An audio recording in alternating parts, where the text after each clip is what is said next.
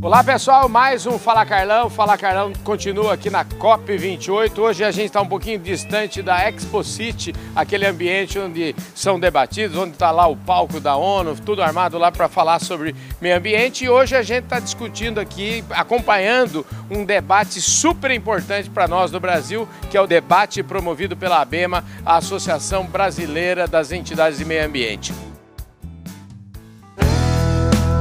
Podcast Fala Carlão. Quem está aqui do meu lado agora é o Eduardo Taveira, que é secretário de Meio Ambiente, sabe de onde, gente? Da Amaz... do estado do Amazonas. Então, aquele estado gigantesco, ele está no coração do debate.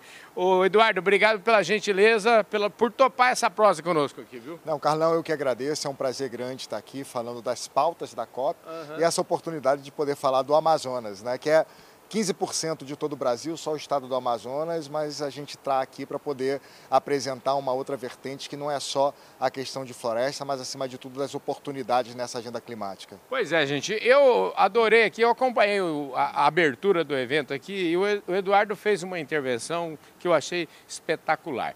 O Eduardo é, tocou num ponto que eu acho fundamental. A gente que acompanha esses trabalhos aqui da COP, nós tivemos em Sharm el Sheikh, estamos aqui hoje. A gente, é, eu tenho acompanhado muito esse debate, Eduardo, e tenho visto as pessoas se autoimporem metas para isso, metas para aquilo, até 2030 isso, até 2000 e sei quanto isso. Tem gente colocando meta para 2060 e 2060 é muito fácil a gente colocar meta para 2060 que provavelmente não sou eu que vou fazer as metas. E aí o que eu queria saber, e você colocou muito bem, gente, é, meio ambiente precisa estar conectado com as pessoas. Como é que eu faço para levar mais riqueza para as pessoas nesse momento e não simplesmente é, ter uma, uma versão nova aí de, um, de uma transferência dos. Do, eu falo assim, uma transfusão de sangue ao contrário, do doente para quem está são. Muito bom, muito bom, Carlão. Acho que você fez um ótimo resumo. Né? A proposta toda é que a gente nota que, uma, que tem uma agenda climática que ela é uma agenda climática de países ricos e a gente não tem uma agenda climática da Amazônia, do Brasil, da América Latina. As nossas demandas, né, além da demanda da conservação ambiental, que é urgente, só para frisar essa situação, a gente tem outras agendas que são tão prioritárias quanto, em especial o combate à pobreza. Né? A gente está falando de uma agenda dos Objetivos do Desenvolvimento Sustentável, que o primeiro ODS é combate à pobreza. Uhum. E ah, no estado do Amazonas, o que a gente tem procurado fazer, isso tem sido até uma determinação do nosso governador, o governador Wilson Lima, para que a gente encontre mecanismos para que, como se fosse um avião, com duas asas, uhum. ele só vai decolar, decolar se essas asas forem do mesmo tamanho, uhum. né? ou seja, a questão da aeronáutica. Né? Então, se você tem a agenda da conservação ambiental é como uma asa de um lado, para esse avião da sustentabilidade decolar, a agenda da promoção social, da geração de renda, tem que ser do mesmo tamanho. Entendi. Então, a gente tem que trabalhar nessas agendas na mesma proporção, na mesma velocidade e conectadas as pessoas que estão, no nosso caso, lá na floresta, que são os principais guardiões da floresta, elas têm que ter uma sensação agora de que conservar a floresta é um bom negócio, uhum. melhora a qualidade de vida. Agora, não dá para vir para cá, a gente, como você falou, trabalhar cada vez mais em novos compromissos, enquanto que essa agenda prioritária de combate à pobreza, de justiça social, não for colocada tão rápida e de maneira proporcional.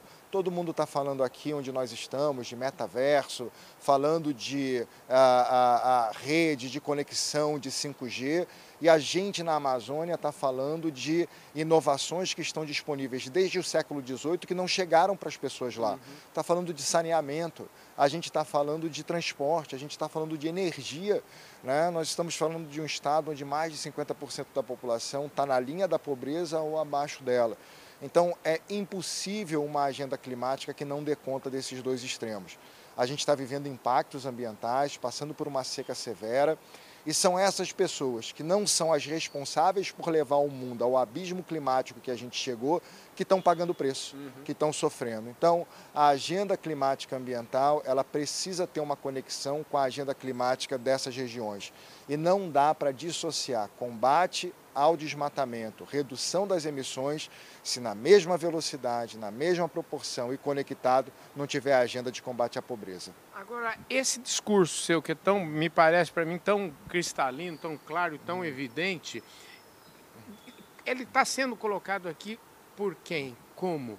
O, o, o governo os governos brasileiros. Eu conversei aqui com a Juliana Lopes do, do, do CEBEDS e ela uhum. falava assim, ó, a gente tem três coisas que precisamos conectar, porque é o governo, são as empresas e são os indivíduos. Como é que a gente conversa? Como é que isso, como é que a gente está combinando isso com, para dizer assim, como é que a gente combinou com os russos, isso é, estamos falando? Exatamente. Eu, é, essa, essa é a pergunta do milhão. Uhum. Né? Ou seja, eu acho que ninguém tem uma resposta pronta para isso. Né? Mas acho que a primeira coisa que a gente deve fazer é reconhecer as nossas necessidades. Uhum. Não dá para que a nossa agenda ambiental ela seja uma agenda ambiental pautada só para as necessidades uh, dos países que estão no norte desenvolvido. Sim. Né? Acho que então, a primeira coisa que nós temos que reconhecer enquanto empresa, países e governos é a necessidade dessa agenda. Nós temos que ter, como eu falei antes, uma agenda é, para o Brasil, uma agenda climática para a Amazônia, uma agenda climática para a América Latina, porque ela é diferente, ela é muito diferente da agenda climática que, é, que os países desenvolvidos é, têm pontuados. E aí, por causa da nossa, do nosso modelo de federalismo, o governo federal ele tem que liderar essa agenda e desdobrar isso como políticas públicas para essas regiões. Uhum. Segundo, as empresas elas têm que se conscientizar que elas são parte dessa responsabilidade. Né? Ou seja, aderir aos compromissos de redução das emissões é um processo que eu acho que é sem volta no mundo todo. Uhum. Agora, como conectar isso com as políticas públicas de redução à pobreza? Eu acho que incluir essas questões elas são importantes. E para as pessoas, obviamente, falando de um Brasil tão grande, tão diverso, a gente tem que pontuar quem são esses indivíduos. É um indivíduo que está numa grande cidade, numa capital como São Paulo, que de certa forma em alguns momentos superaram grandes desafios, ou é, é, é um jovem que está na periferia, né, que às vezes não tem, é, vive num ambiente de muita violência, né, que sem oportunidades de emprego, a gente está falando de uma comunidade, de um indivíduo que está na comunidade ribeirinha, numa comunidade indígena. Então, reconhecer quem é esse grupo chamado indivíduos, ele é fundamental para que a gente possa estabelecer essa agenda. Agora, o mais importante disso tudo, nós precisamos fortalecer a agenda ambiental nossa, uma agenda climática nossa e é urgente, né, reforço aqui, é urgente que pensar em impactos sociais positivos rápidos e mecanismos financeiros associados a essa melhoria da qualidade de vida como ponto principal dela. Agora, é, isso tudo nós, nós eu acho que já, vamos dizer, tentamos aqui resolver os problemas da humanidade aqui. Agora eu queria baixar um pouquinho a bola para o território lá onde vocês, onde é o dia a dia de vocês. O que, que vocês podem dar de exemplo que vocês lá no estado do Amazonas já estão fazendo para tentar ir nessa direção? Do ponto de vista, eu diria assim, uma política muito mais pragmática uhum. daquilo que é a necessidade de vocês mesmo. Né? Bom, acho que a primeira coisa que o governo está fazendo é que a gente tem uma agenda estabelecendo compromissos para fortalecer essa agenda sócio-bioprodutiva. Uhum. Né, o governo do estado ele está melhorando o processo de licenciamento para cadeias produtivas que têm baixas emissões. Então, toda a parte da cadeia extrativista, as cadeias dos manejos florestais, as políticas de geração de renda dentro das reservas de desenvolvimento sustentáveis.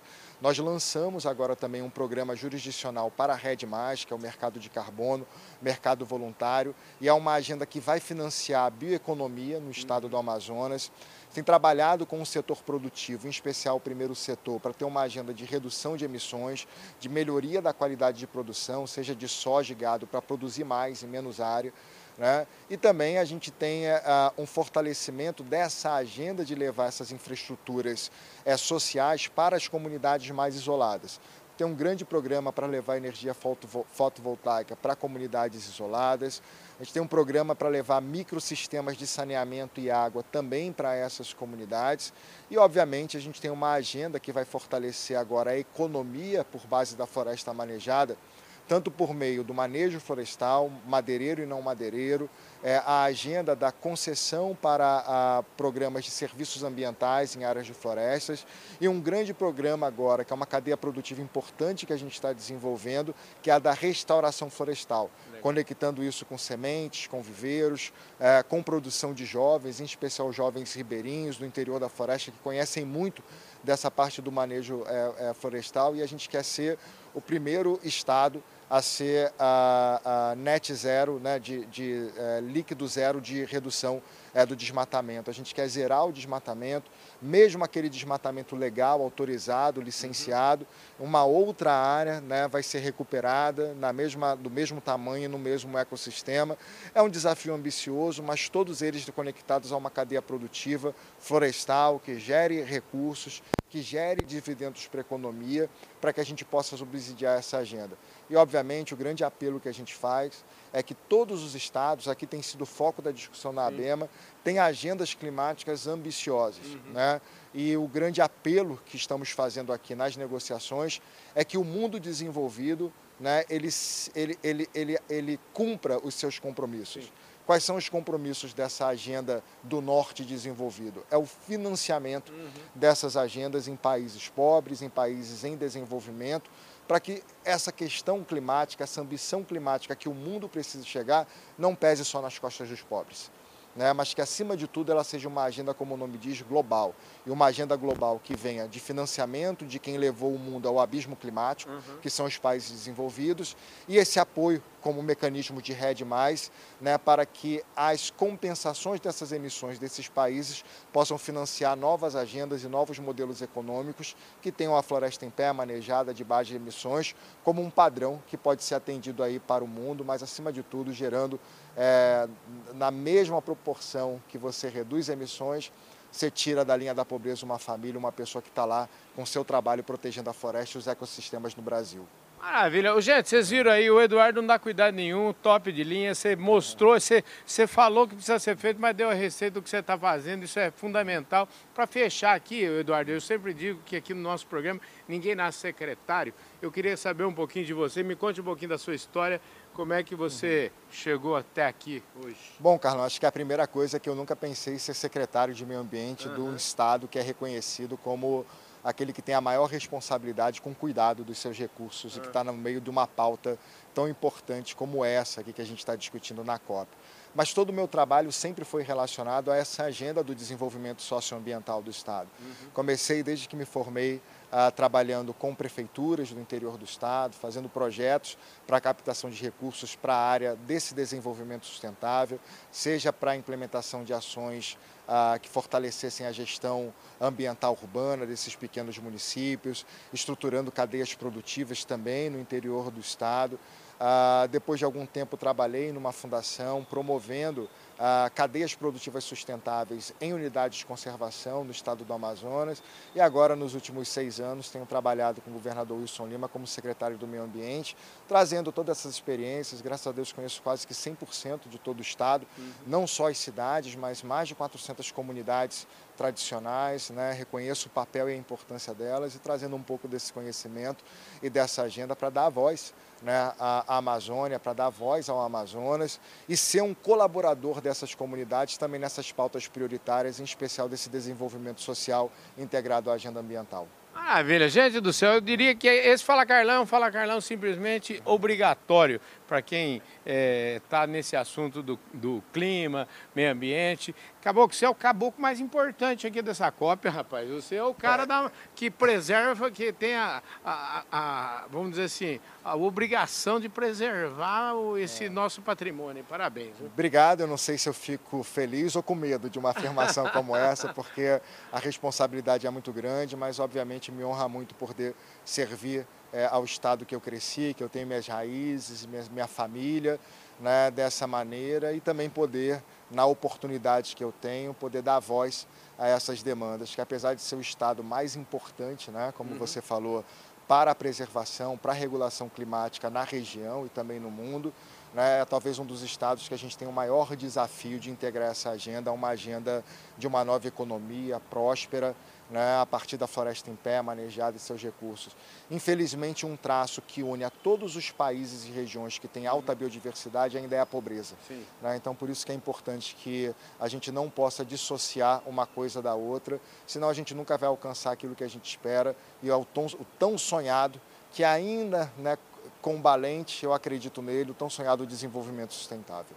Maravilha. Gente do céu, que top de linha. Parabéns, viu, Eduardo? Obrigado, Carlão. Bola. Sucesso. Volte sempre aqui no Fala Carlão, viu, rapaz? Eu estou à total disposição e provavelmente aí com a sua experiência e as agendas que você faz, a gente vai se encontrar muitas vezes ainda. Com certeza. Gente do céu, que entrevista top de linha. Eu queria agradecer aqui. Só foi possível trazer o Eduardo Taveira aqui por conta do apoio que tivemos da Datagro Markets Ubifol, Grupo Public e Plataforma Agro Revenda. Um forte abraço para todos vocês e a gente vai ficando por aqui.